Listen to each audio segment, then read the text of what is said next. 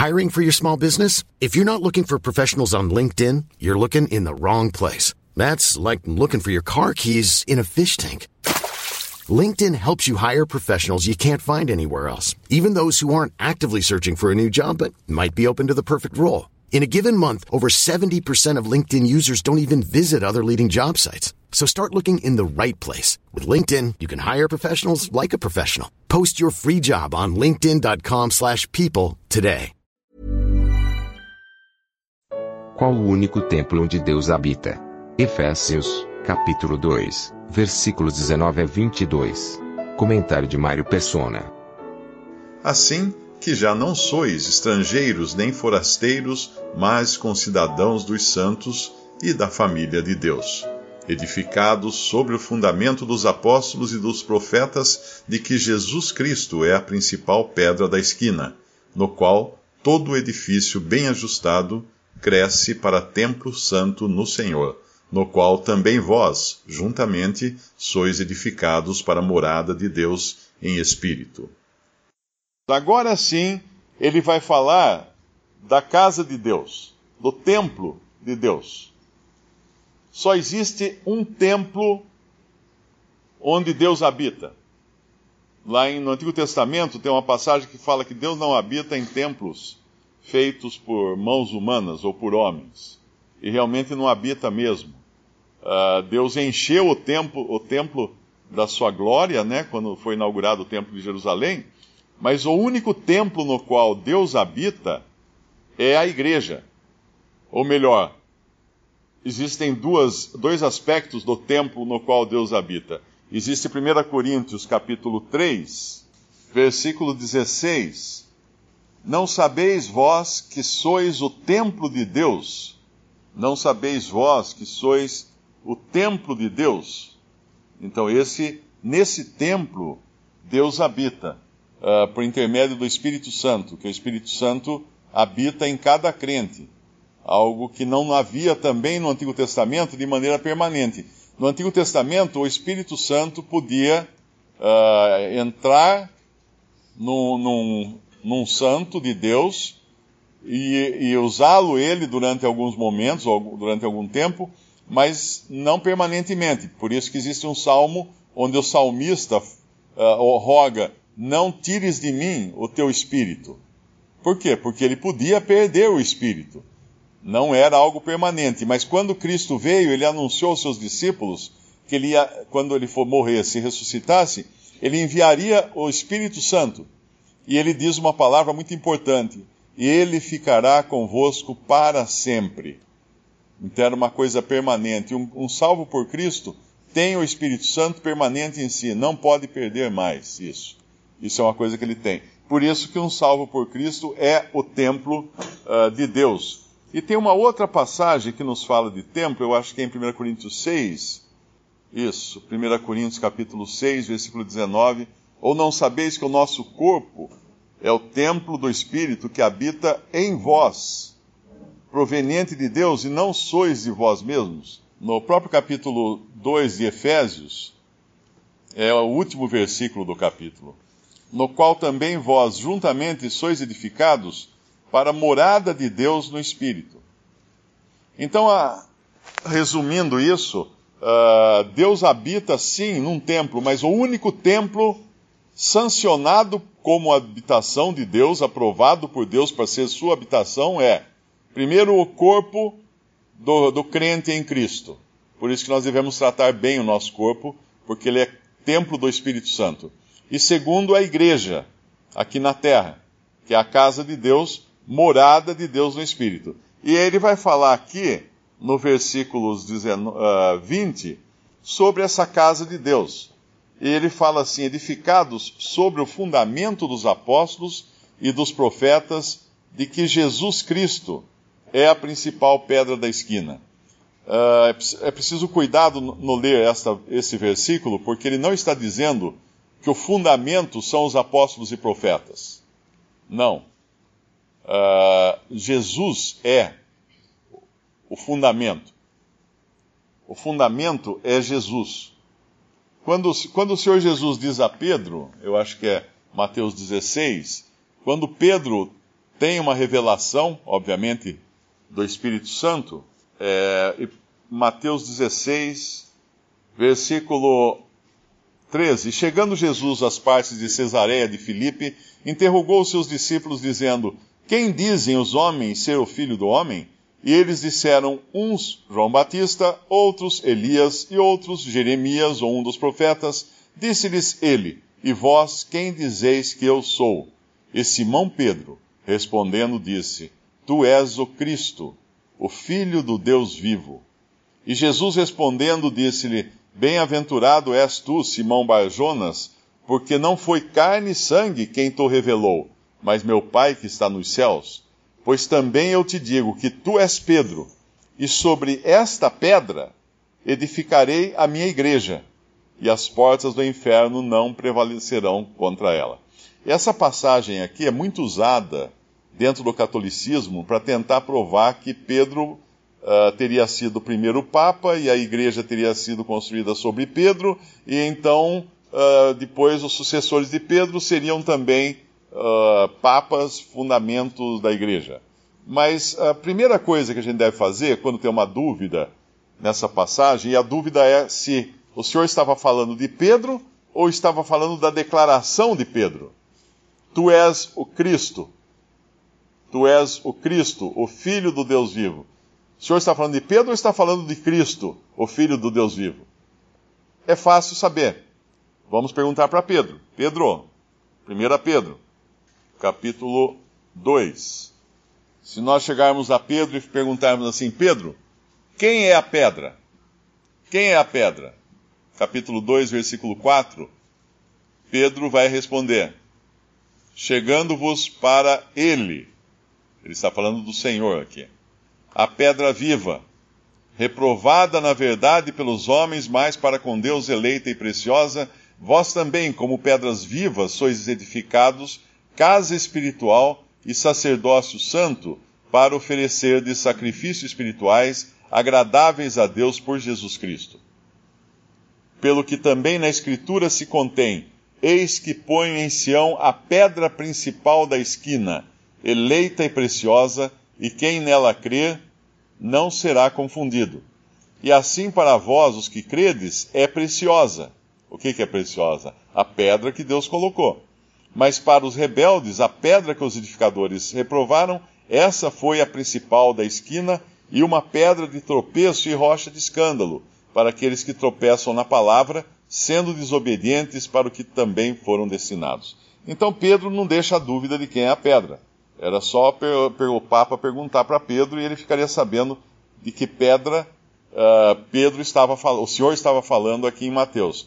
Então, voltando lá em Efésios 2, nós vamos encontrar agora no versículo 20, edificados sobre o fundamento dos apóstolos e dos profetas, de que Jesus Cristo é a principal pedra da esquina. E para entender melhor que esse fundamento não são os apóstolos e profetas, eu acredito que a melhor, melhor maneira de ler isso seria edificado sobre o fundamento dado ou colocado pelos apóstolos e, e profetas de que Jesus Cristo é a principal pedra da esquina. Por quê? Por que essa leitura? Porque nós não saberíamos que Jesus Cristo é a pedra da esquina, da casa de Deus agora, se não fosse os apóstolos e profetas receberem a revelação do Novo Testamento.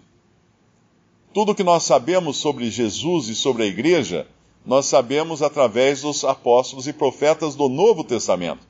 Não profetas do Antigo Testamento, porque os profetas do Antigo Testamento não tinham a revelação do que era a igreja. Isso era, uma, era um mistério guardado em Deus que não foi revelado senão no Novo Testamento. Apenas no Novo Testamento foi revelado. Nos evangelhos, não, com exceção de duas passagens, aquela de 1 Coríntios, uh, de, de Mateus capítulo 16, e a outra passagem, Mateus capítulo 18, quando ele vai falar então da igreja no capítulo 18, mas era uma revelação que nem aqueles discípulos ali teriam entendido ainda, porque o entendimento dessa revelação, ou essa revelação uh, clara, seria dada ao apóstolo Paulo, como ele relata numa, nessa carta, inclusive ele vai falar mais adiante sobre isso. Então agora somos edificados sobre o fundamento dos apóstolos e dos profetas de que Jesus Cristo é a principal pedra da esquina. O que significa para nós essa edificação nos, nos fundamentos dos apóstolos e profetas? Significa que, eu não sei aqui quem já construiu casa, mas quando você constrói uma casa, você faz a primeira coisa é pegar a planta e depois fazer a marcação no terreno. Uh, é feito uma fundação, diferentes maneiras de fundação. Lá em Goiás eu fiz duas casas que eram com, com alicerce de pedra. E realmente você pega e escolhe a melhor pedra, a pedra mais quadrada que tem, e coloca no canto. E a partir dela você traça as linhas das outras pedras que são, vão ser colocadas nas valetas que foram cavadas para o fundamento, para, para o alicerce. Então essa pedra inicial, ela dá o, ela dá o esquadro, ela dá o, o andamento das outras pedras e para formar o fundamento. Então, quando nós falamos que é o fundamento dos apóstolos e profetas, é porque eles deixaram claro onde as pedras são colocadas, até onde as paredes devem ir, onde uma parede deve parar, virar para a esquerda ou virar para a direita, está tudo certinho nos apóstolos e profetas. Se eu for construir uma casa e eu não levar em consideração o alicerce e começar a construir paredes a esmo, a casa vai cair. E hoje o que nós, nós vemos na cristandade é que os homens constroem do jeito que eles querem. Ah, mas isso não está na Bíblia. Ah, mas não faz mal, o povo quer isso daí. É isso que uh, a cultura de hoje é assim. Temos que acompanhar a cultura. Não, isso aí no tempo de Paulo. Paulo era muito revoltado. Não, não precisamos. É isso, é, essa é a construção que se faz hoje, saindo fora do alicerce, designado ou desenhado pelos apóstolos e profetas nas Escrituras e construindo sobre o, o, chão, o chão vazio. A parede não vai durar, a casa vai cair. Então esse é o, o princípio aqui do versículo, do versículo 20. E aí ele vai falar do edifício que é construído sobre isso, no qual todo o edifício, bem ajustado, cresce para templo santo no Senhor. Mais uma vez, este é o único templo que Deus aprova e no qual ele habita através do Espírito Santo. Nenhum outro templo. Se uma pessoa falar assim, ah, vamos construir um templo na Vila Camargo, temos construído templos por toda a cidade. Amigo, você pode construir templo onde você quiser, mas não é o templo de Deus. Deus não tem templos mais nesse mundo que não seja a casa de Deus, da qual fazem parte todos os que são seus. E a casa de Deus tem um aspecto terreno porque ela é construída aqui na terra como uma casa. Mas é interessante que aqui não fala de telhado, fala de paredes, fala de construção, mas não fala de telhado. O telhado é quando acaba de construir, não é? E, e essa casa, ela está em constante construção, mas ela tem uma característica interessante. Uh, desde aquele dia em que ela foi fundada, em Atos 2, quando tinham apenas 120 tijolos na parede, que eram aqueles primeiros salvos que estavam reunidos numa sala, num cenáculo, e depois 3 mil tijolos foram acrescentados, naqueles que se converteram ali com a pregação de Pedro.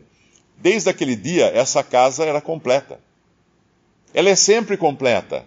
Ela está sempre em construção, mas ela, aos olhos de Deus, ela está sempre completa.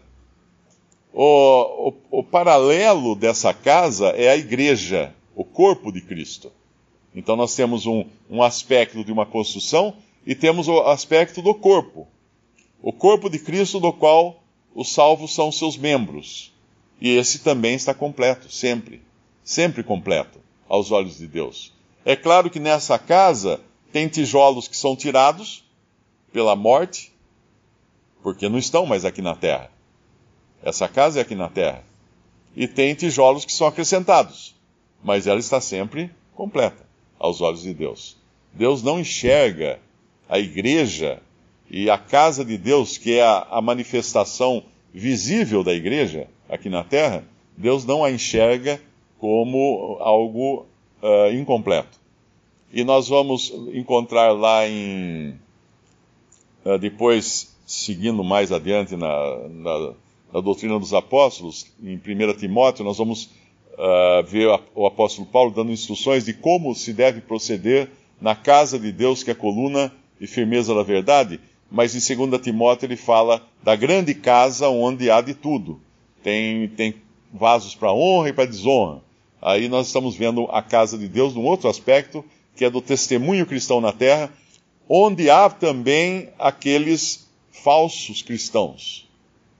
Então aqui está, ele está falando apenas da casa de Deus, dos olhos de Deus, de acordo com o que Deus enxerga.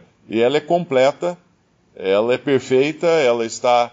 Eh, todos os seus tijolos são genuínos, porque estão construídos também em cima do alicerce, que é o único alicerce genuíno.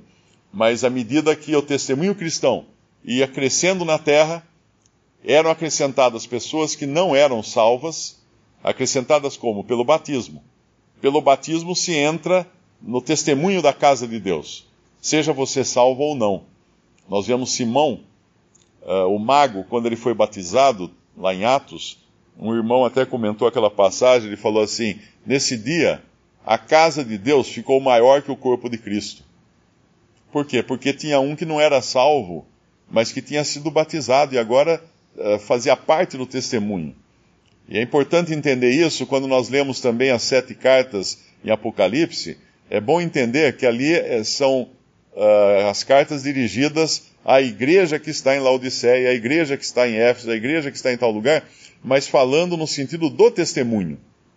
Mesmo porque nós vamos encontrar no final, na última igreja, que Cristo está fora desse testemunho, batendo e terendo, pedindo comunhão. Eis que estou à porta e bato. Quem ouvir a minha voz e abrir a porta, entrarei e cearei com ele e ele comigo. Pedindo comunhão individual agora, fora da igreja. Ou fora da casa, melhor dizendo, não é? do testemunho, não fora da igreja, mas fora do testemunho.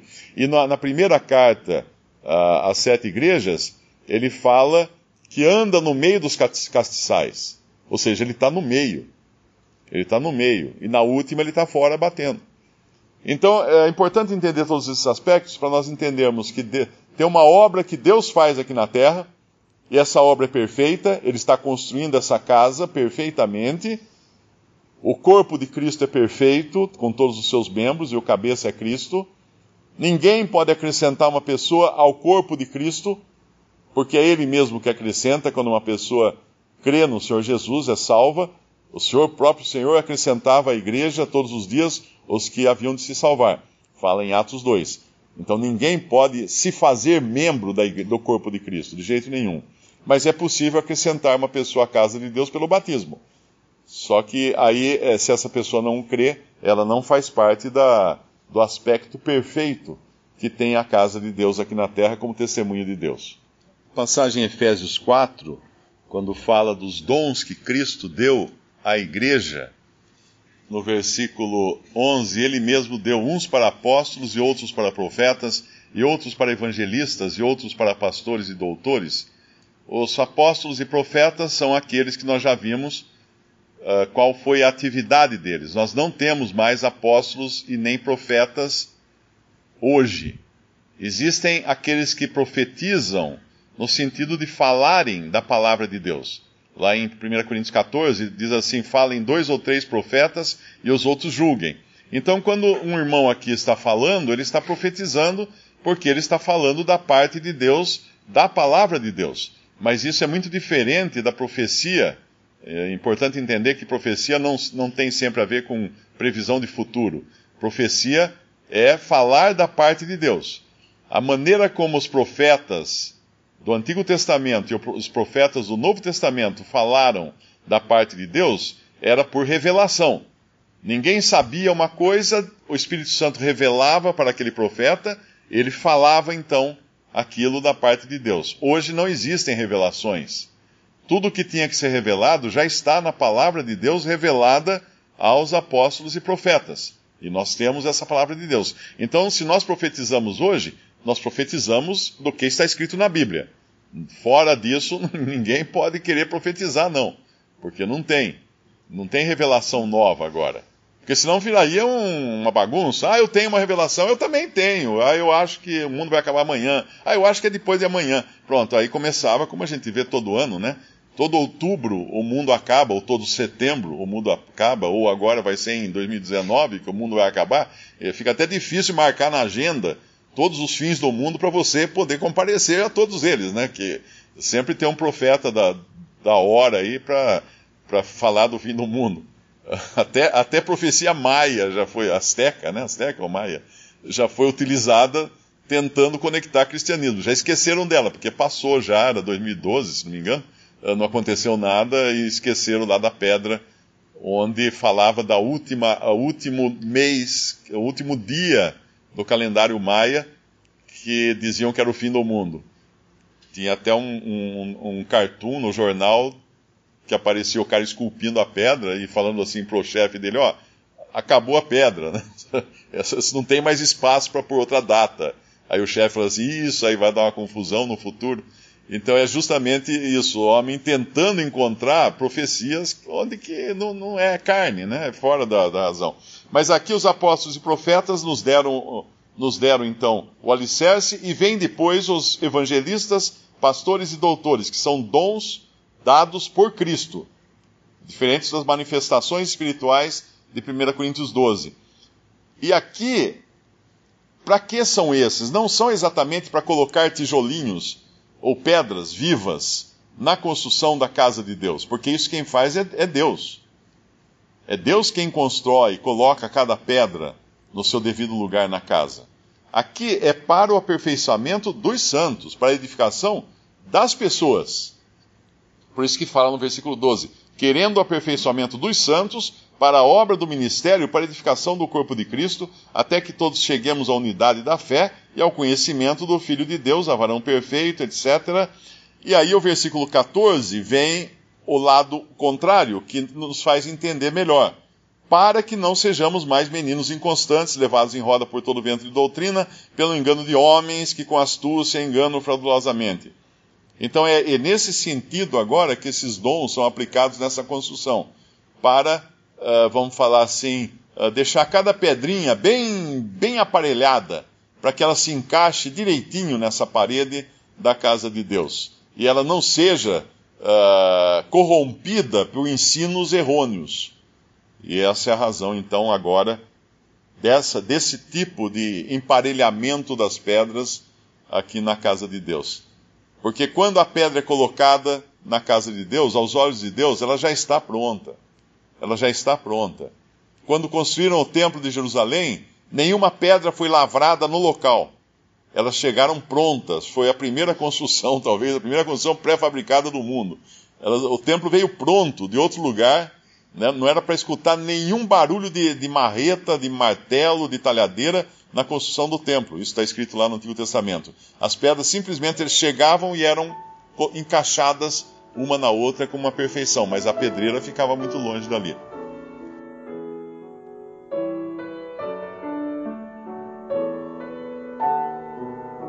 Visite respondi.com.br. Visite também 3minutos.net.